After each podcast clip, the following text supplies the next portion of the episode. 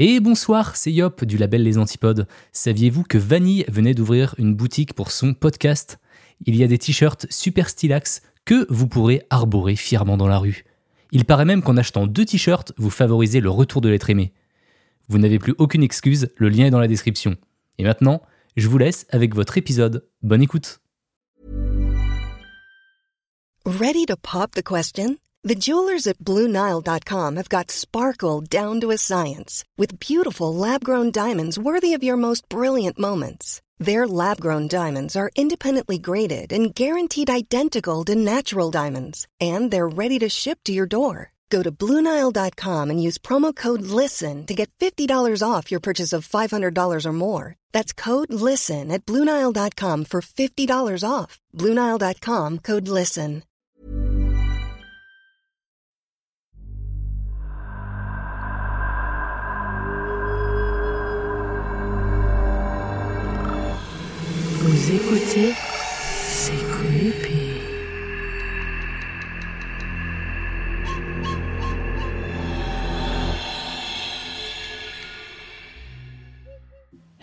Hello. Welcome back pour un nouvel épisode de C'est creepy. Podcast dans lequel je vous parle de tueurs et tueurs en série paranormales et mystères en tout genre. Aujourd'hui, on se retrouve pour un nouvel épisode d'histoires vraies racontées par les gens sur Internet. Apparemment, vous avez bien aimé l'épisode d'Halloween Histoire vraie et terrifiante. Donc voilà, aujourd'hui j'ai réuni deux nouvelles histoires que j'ai traduites. On va démarrer tout de suite. Petite musique creepy, c'est parti. Let's go.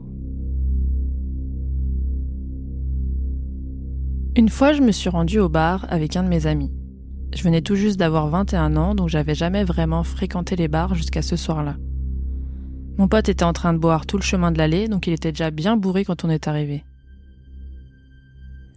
Quand je me suis assis au bar, une meuf plutôt mignonne est venue nous parler. Elle a dit qu'elle s'appelait Candice et elle avait les cheveux super rouges. Je me suis dit qu'elle avait dû se les teinter, c'était joli, mais voilà, ça faisait pas du tout naturel. Bref, cette fille a commencé à flirter avec moi et mon pote. Elle s'est rendue compte que mon pote était très bourré. Et pour être franc, j'ai fait semblant de l'être moi aussi vu que ça avait l'air de lui plaire. Je savais pas si elle essayait juste de nous faire payer ses verres, alors je lui ai dit que bah on n'avait pas beaucoup d'argent. Elle a alors proposé de nous en offrir. Elle n'a pas arrêté de nous payer des coups et j'avais du mal à discerner si elle me préférait moi ou mon pote. Mon pote est parti aux toilettes. Il a même pas eu le temps d'en revenir qu'il s'est fait jarter du bar par les videurs. Il avait trop bu. Candice et moi sommes sortis le rejoindre. Elle n'arrêtait pas de lui dire de rentrer avec elle, et il était tellement bourré qu'il arrivait à peine à lui répondre. Je lui ai dit qu'il était trop bourré et que je le laisserais pas partir tout seul. Je voulais pas qu'il se réveille avec la gueule de bois chez un inconnu, sans voiture et aucune idée de ce qui s'était passé la veille.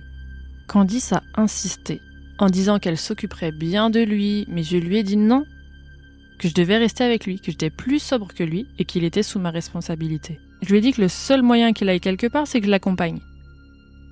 Je me suis dit qu'elle devait sûrement penser que j'étais jaloux ou que j'essayais de casser leur plan, mais mon pote pouvait à peine marcher et il s'intéressait même plus à elle à ce stade.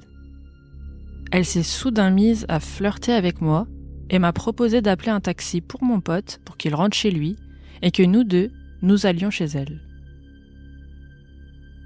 À ce moment-là, j'avais bu quelques verres et j'étais assez sous moi aussi, alors j'ai accepté. On a fait rentrer mon pote dans son taxi et ensuite on a marché jusqu'à la voiture de Candice.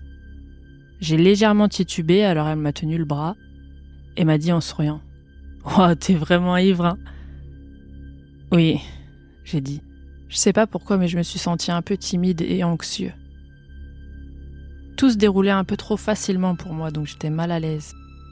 On est monté dans sa voiture et on a commencé à rouler.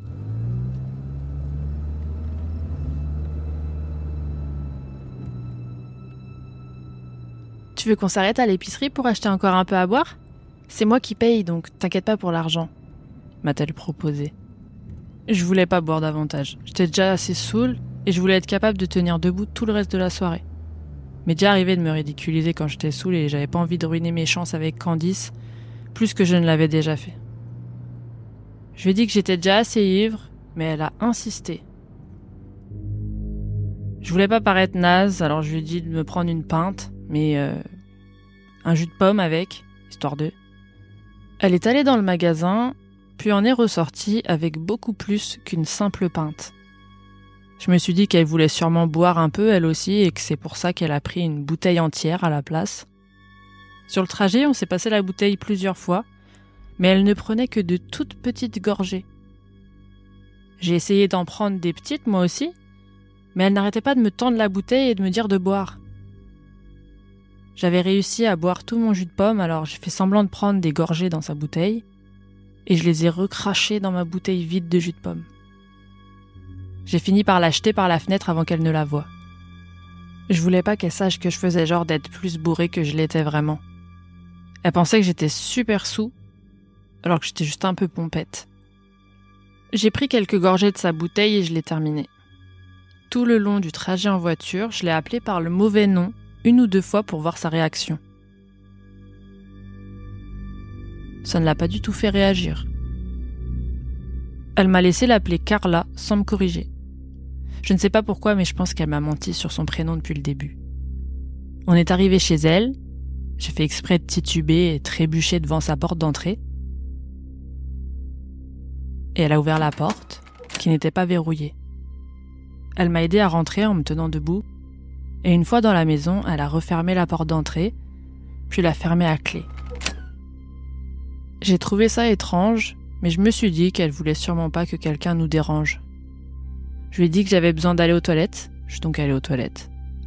Je tournais le verrou et je me suis regardée dans le miroir. Je me sentais bizarre. Je sentais que quelque chose n'allait pas. J'ai senti que je devenais un peu plus sous après avoir terminé cette bouteille.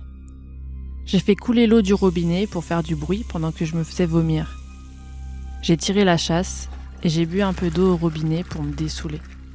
Je voulais pas être bourré, mais je voulais quand même en avoir l'air pour pouvoir gérer Candice. J'ai coupé l'eau et je l'ai entendu parler à quelqu'un. Il est bourré comme jamais. Il arrive à peine à tenir debout. Toi, fais-le. À qui est-ce qu'elle parlait? Et faire quoi? Je suis sortie de la salle de bain et je me suis rendue dans le salon.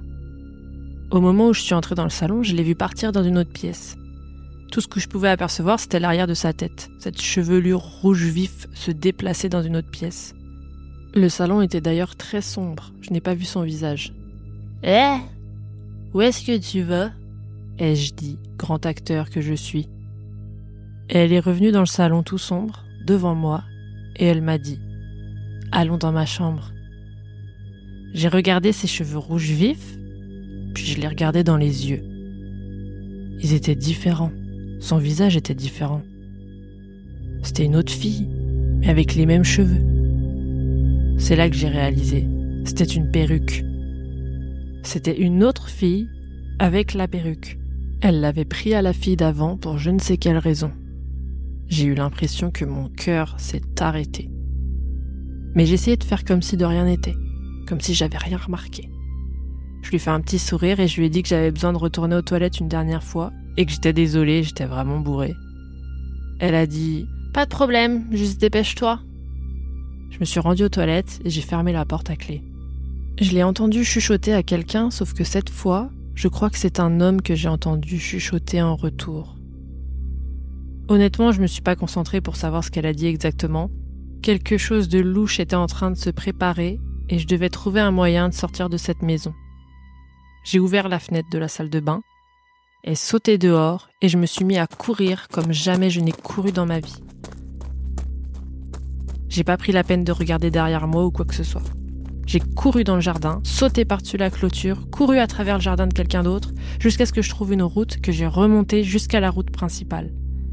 Je n'ai pas arrêté de courir jusqu'à ce que je tombe sur une épicerie de nuit dans laquelle je suis rentrée en courant, me plantant à l'entrée et bien devant la caméra de surveillance. J'ai appelé un taxi et je suis rentrée chez moi. Je repense à ce qui s'est passé cette nuit-là. Qu'est-ce qu'elle, ou même il, avait prévu de me faire cette soirée-là? Pourquoi m'a-t-elle donné un faux nom? Pourquoi essayait-elle de nous faire boire autant, mon pote et moi?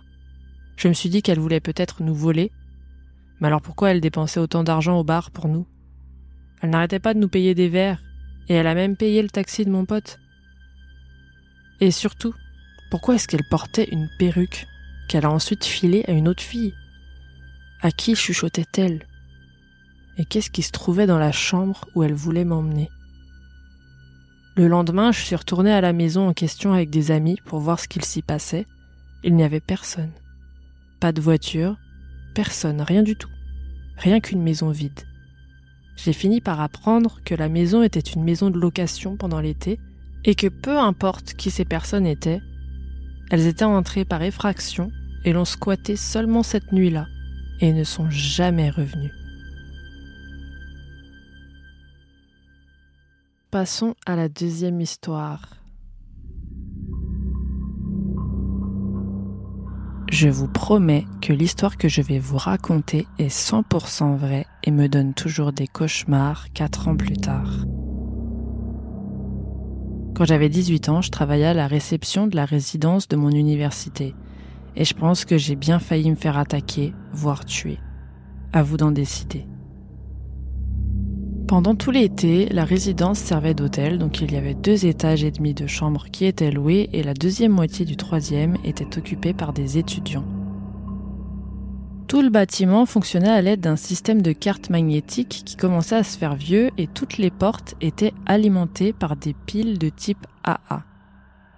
Quand les piles étaient à plat, il y avait tout un processus assez long pour les remplacer et reprogrammer toutes les portes. Un homme aux cheveux noirs s'est présenté à la réception depuis l'intérieur du bâtiment alors que j'y travaillais de nuit vers 1h ou 2h du matin. Et il a dit qu'il avait laissé sa carte magnétique dans sa chambre. Je lui en ai donné une nouvelle et j'ai commis la première erreur de cette soirée-là. Les clients de l'hôtel avaient le droit de faire refaire autant de clés de chambre qu'ils le souhaitent, en théorie, mais pour les étudiants, en revanche, on était censé leur donner une carte temporaire et leur facturer 2 dollars. Puis après, ils devaient nous la rendre quand ils retrouvaient celle qu'ils avaient égarée. Je lui ai donc donné une nouvelle carte et lui ai demandé s'il était étudiant ou s'il était client de l'hôtel. Ce à quoi il a répondu étudiant. À ce moment-là, j'aurais dû faire la manip dans notre système pour lui facturer la carte, mais j'étais occupé à faire d'autres tâches administratives et j'ai oublié. J'avais l'habitude de faire confiance aux gens beaucoup trop facilement à la réception, mais j'ai rapidement appris à arrêter. Plus tard dans la nuit, peut-être vers 3 ou 4 heures du matin, il est revenu à la réception et a dit qu'il n'arrivait pas à entrer dans sa chambre. Je lui ai demandé s'il avait encore oublié sa clé et il m'a dit non. C'était la porte qui ne fonctionnait pas. J'ai demandé si la lumière s'allumait quand il a glissé sa carte et il a dit non. Alors j'ai pensé que les piles étaient mortes. Je lui ai dit qu'il fallait que je change les piles et je me suis rendu jusque la porte de sa chambre avec lui. Il m'a demandé mon prénom et je lui ai dit. Il ne m'a pas dit le sien.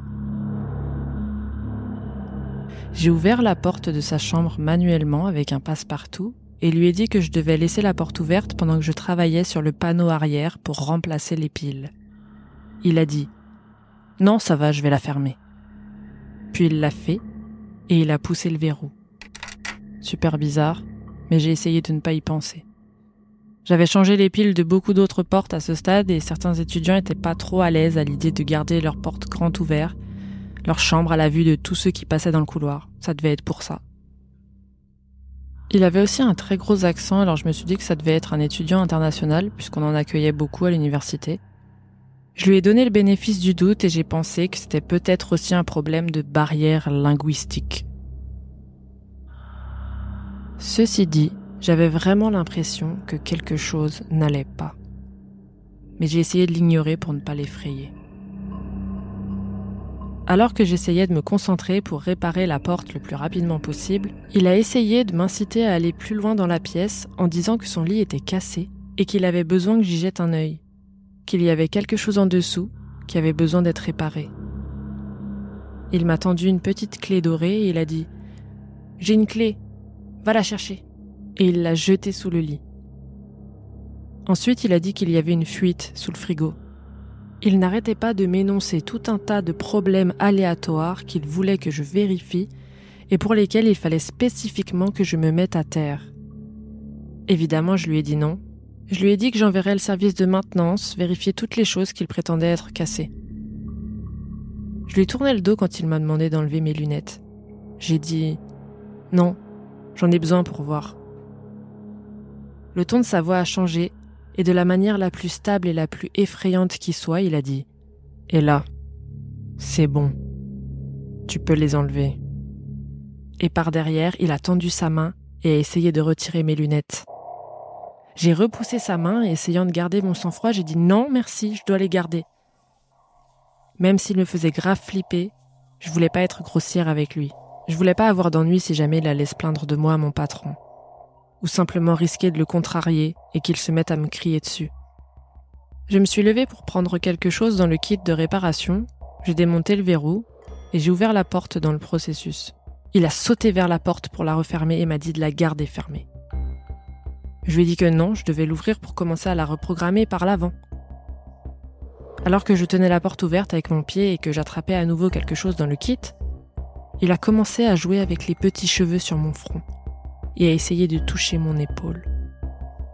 Je l'ai repoussé encore une fois et lui ai demandé de ne pas me toucher, et puis j'ai tenté de partir. Il a de nouveau essayé de m'attirer dans la chambre en disant que le lit était cassé, et j'ai fini par faire quelques pas à l'intérieur, le minimum, pour vérifier du plus loin possible si son lit avait bien un problème ou pas. C'est alors que j'ai réalisé qu'il n'y avait rien dans la pièce. Pas de vaisselle dans la cuisine, pas de rideau de douche dans la salle de bain, pas de drap sur le lit, rien. Ce n'était pas sa chambre. Mon cerveau est revenu une fois de plus à la théorie de l'étudiant international qui venait sûrement d'arriver aujourd'hui et qui n'avait pas encore eu le temps d'acheter quoi que ce soit. Mais au fond de moi, je savais que quelque chose n'allait pas. J'ai trifouillé la porte pendant quelques secondes de plus avant d'annoncer qu'elle était réparée, et j'ai rapidement rassemblé mes outils et je suis partie.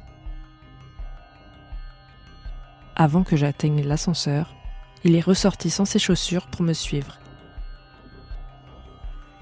Il a fait un petit demi-tour pour prendre ses chaussures et a crié. Et là, la porte fonctionne toujours pas, faut que tu reviennes. J'y suis retournée.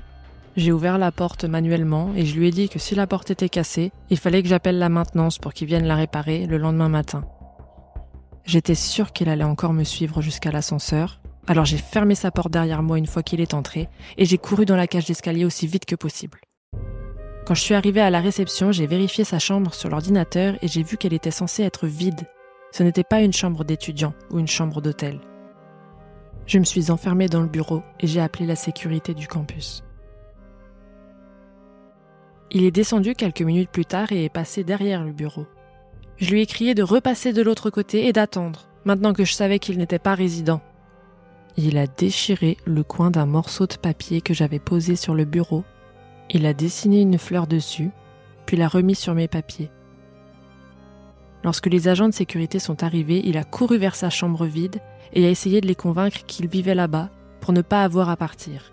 Il n'arrêtait pas de leur montrer sa carte magnétique qui, je ne sais pas comment, fonctionnait à nouveau. Ils l'ont raccompagné en bas et sont venus me demander s'il habitait vraiment là. Il n'arrêtait pas d'intervenir et de nous couper pour affirmer qu'il vivait bien là, mais n'arrivait pas à se souvenir de son numéro de chambre lorsque l'on lui demandait. Les agents lui ont demandé sa carte étudiante et il n'a pas pu leur présenter. Alors ils lui ont dit qu'il devait partir s'il ne pouvait pas prouver qu'il habitait là. Pendant qu'il récupérait ces informations, j'ai tout écouté depuis le bureau et j'ai immédiatement compris qu'il mentait. Le numéro de téléphone qu'il a donné n'était qu'un tas de chiffres aléatoires. Il a bégayé longtemps quand on lui a demandé son nom, et lorsqu'on lui a demandé son adresse, il a simplement dit ⁇ J'habite en face ⁇ Un des agents lui a demandé s'il vivait dans les appartements de l'autre côté de la rue, et il a dit oui, mais il n'a pas pu leur dire quel était le numéro du bâtiment. Il a dit que son numéro d'appartement était le 1200, mais j'ai moi-même emménagé dans cet immeuble quelques mois plus tard, et l'appartement 1200 n'existait pas. Quand les agents lui ont demandé dans quel but il tentait de se faire passer pour un locataire dans le bâtiment, il a juste continué ses hum et ses et il a dit qu'il ne savait pas. Ils ont demandé Est-ce que tu cherchais un ami? Tu connais quelqu'un qui vit ici? Est-ce que tu étais là pour blesser quelqu'un? Et il n'arrêtait pas de s'agiter et de dire Je sais pas, aucune raison. J'étais juste là. À un moment donné, il a même essayé de leur dire qu'il était ami avec moi. J'ai sorti la tête du bureau pour dire que je n'avais littéralement jamais vu sa tête avant cette nuit-là. Il est parti. Nous n'avons pas appelé la police parce qu'il n'avait au final rien fait de mal. Mais c'était quand même super troublant comme incident. C'est plus tard que j'ai compris comment il avait découvert que cette pièce était vacante. Seulement quelques jours plus tard, une femme de ménage est venue à la réception et m'a dit qu'ils avaient trouvé la porte fermée à clé, la télévision allumée et une femme de ménage à l'intérieur en train de regarder la télévision. Elle utilisait la chambre comme sa salle de repos personnelle. Elle a dû oublier de fermer la porte quand elle est partie le soir, et quand ce taré s'est introduit dans le bâtiment, il a trouvé la chambre. Je ne l'ai jamais revu, et jusqu'à aujourd'hui, j'ai toujours aucune idée de ce qu'il faisait là. Je n'y ai plus travaillé depuis l'hiver dernier et travailler de nuit me fout la trouille désormais.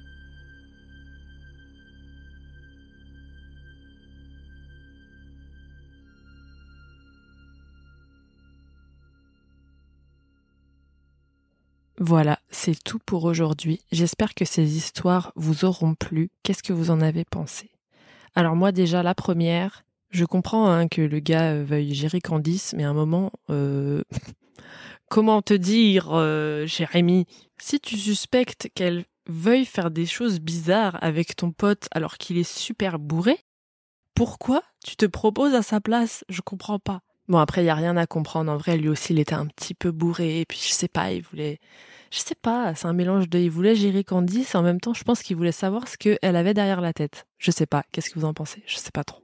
C'est un petit peu bizarre cette histoire. Parce qu'à presque toutes les étapes de l'histoire, il est constamment en train de se questionner sur euh, l'honnêteté de Candice. Au début, euh, il se demande si euh, elle veut juste qu'il leur paye des verres. après, il se dit c'est bizarre, elle s'intéresse à mon pote bourré, pourquoi? Et il a plein plein de moments lucides où il dit qu'elle est grave suspecte, mais il continue quand même à jouer le jeu. Et contrairement à la deuxième histoire, c'est pas du tout par politesse qu'il le fait. C'est bizarre. Enfin, il pouvait partir à tout moment, mais il l'a pas fait. Dans la voiture, il a fait plein de trucs super intelligents, genre euh, recracher l'alcool dans sa bouteille de jus de pomme, l'acheter par la fenêtre, euh, ou même faire exprès de l'appeler par le mauvais nom pour voir si elle lui avait menti. Euh, et malgré tout ça, malgré le fait qu'il voit bien qu'elle a menti, etc. Enfin, en fait, elle fail tous ses tests. Mais en fait, ces tests lui servent à rien. Enfin, il continue. Je sais pas trop. C'est, c'est un petit peu bizarre. Je sais pas si cette histoire, elle est vraiment vraie. Je commence à douter là maintenant. Maintenant qu'on y pense. Et pour la deuxième histoire, euh, bon, la fille se met danger fois 500, bien sûr, mais euh, moi, franchement, je, je peux pas ça m'est déjà arrivé de faire des trucs comme ça. Euh, puis je pense que ça arrive à beaucoup de gens et beaucoup de femmes surtout. Je sais pas pourquoi, des fois, on se force à subir des trucs. Genre, on sait qu'il y a rien qui va, mais on se dit, vas-y, si je continue à faire genre et tout, euh, ben, la personne va bien voir qu'elle me met mal à l'aise et elle va arrêter, enfin, elle va arrêter son cirque. puis c'est impossible qu'il m'arrive quoi que ce soit. Enfin, c'est bizarre, c'est pas le moment, je suis pas prête. Vous voyez ce que je veux dire? Donc on continue en mode, euh, il se passe rien, on est dans le déni. Je sais pas. Je sais pas trop à quoi. Je sais pas trop, je sais pas trop ce que c'est ce, délire de je suis poli. En tout cas, ça tue. Vous le savez très bien, euh, comme moi, hein, que les serial killers, ils font euh, souvent semblant d'avoir besoin d'aide pour euh, attraper leurs victimes, n'est-ce pas? Genre, ah, viens voir, il y a mon petit chien qui est coincé dans mon coffre, j'arrive pas à l'ouvrir, viens m'aider s'il te plaît. et voilà, et ensuite elles se font kidnapper. Enfin bref, n'allez pas aider les gens. Voilà, là, je vous demande d'être un citoyen de merde. Comme diraient les animatrices euh, d'un podcast américain très connu, dites-moi si vous avez la ref. Nique la politesse. Laisse tomber les gens, barre-toi, et puis après, si tu te rends compte qu'il n'y avait pas de danger, bah au pire, va t'excuser plus tard. Euh, et encore. je sais pas ce que le mec lui voulait. En tout cas, il devait, il devait bien être tarté parce que il a eu tout le temps qu'il voulait pour faire ce qu'il voulait. Mais il a joué son petit jeu de tiens, regarde, je jette une clé sous le lit, va la chercher. Mais il a rien fait du tout. Enfin, je sais pas, c'est bizarre. Il avait un scénario de prévu dans sa tête, je pense. Il pensait lui-même pouvoir lui faire faire certaines choses, la mettre par terre. Enfin, vous voyez ce que je veux dire? Je pense qu'il avait prévu un, truc si jamais elle se mettait sous le lit ou quoi. Mais il avait pas de plan B en fait. Genre c'était juste et si elle voulait pas le faire, ben au final il le faisait pas. Enfin bref, c'était trop trop bizarre. Et puis le coup à la fin là de lui dessiner une petite fleur dans le coin de sa feuille. oh En tout cas, moi j'ai trouvé ces deux histoires super intéressantes. J'espère que vous aussi. Dites-moi ce que vous en avez pensé par rapport à tout ce que je viens de vous dire là. Euh, si vous avez même d'autres explications, euh, je suis preneuse, j'ai envie de savoir. N'oubliez pas de suivre le podcast, vous abonner et laisser une petite note. Ça prend 5 secondes sur Spotify. Sinon, si vous êtes sur Apple Podcast ou euh, je ne sais quelle autre plateforme, vous pouvez laisser un petit commentaire. Je les lis tous et ça me fait très plaisir. Merci beaucoup à tous ceux qui m'en laissent. Et sur ce, je vous dis à la semaine prochaine pour les abonnés Patreon parce que je vais sortir plusieurs épisodes à la fin de décembre exclusivement sur Patreon. Donc voilà, j'espère que vous allez nous rejoindre là-bas. Tous les liens sont en description. Vous pouvez me retrouver sur Twitter, Instagram, euh, Twitch, le dimanche soir, etc., etc. Il y a même un Discord pour ceux que ça intéresse. Et sur ce, c'est la deuxième fois que je dis sur ce, je vous dis à la semaine prochaine pour les Patreons pour une nouvelle histoire bien creepy.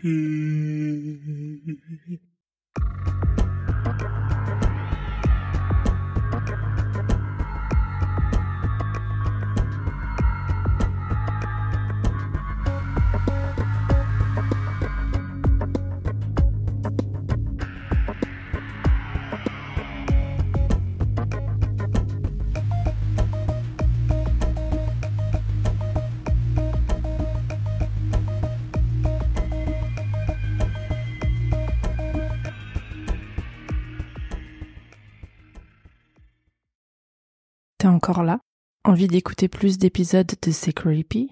Une douzaine d'épisodes exclusifs t'attendent sur mon Patreon. Ouais, une douzaine. Voici un petit aperçu de ce qui t'attend. Oui, mais un pistolet d'alarme, c'est pas une arme. Tu sais, c'est des balles à blanc, en fait. Hmm, c'est pour faire peur. Ah, je me suis dit, peut-être le pistolet, il fait radio réveil ou je sais pas ce qu'il s'appelle. Candy a dû s'emparer de la hache et pour ce faire, elle a dû distraire Betty en lui mordant la main Ensuite, elle frappe Betty à l'arrière du crâne avec la hache. Sauf qu'à l'époque, ils sont pas très très microbes et bactéries. Du coup, Charles décide d'écourter son séjour à Paris et rentre au Glandier le 3 janvier au bout de sa vie, ou plutôt au bout du rouleau de PQ. Et c'est Marie. Vu qu'il y avait des doutes de meurtre, prouver à tout le monde que ce n'est pas un meurtre, prouver que c'est un suicide. Refaites les tests, montrer que bah voilà, avec la corde, nanana, lancer le truc par, euh, par dessus bord. Non, ils ont rien fait. C'est aberrant. Quelle indignité. Sache que tu peux aussi dès aujourd'hui rejoindre mon Patreon gratuitement pour tester et écouter un épisode exclusif. Tu auras tout de suite accès à l'épisode sur la macabre histoire d'Edgin, mais aussi à la version vidéo de mes épisodes publics que je commence à filmer pour que vous ayez accès aux coulisses. Pour rejoindre, rien de plus simple. Tu trouveras le lien Patreon dans la description de cet épisode. À tout de suite pour plus d'histoires bien creepy.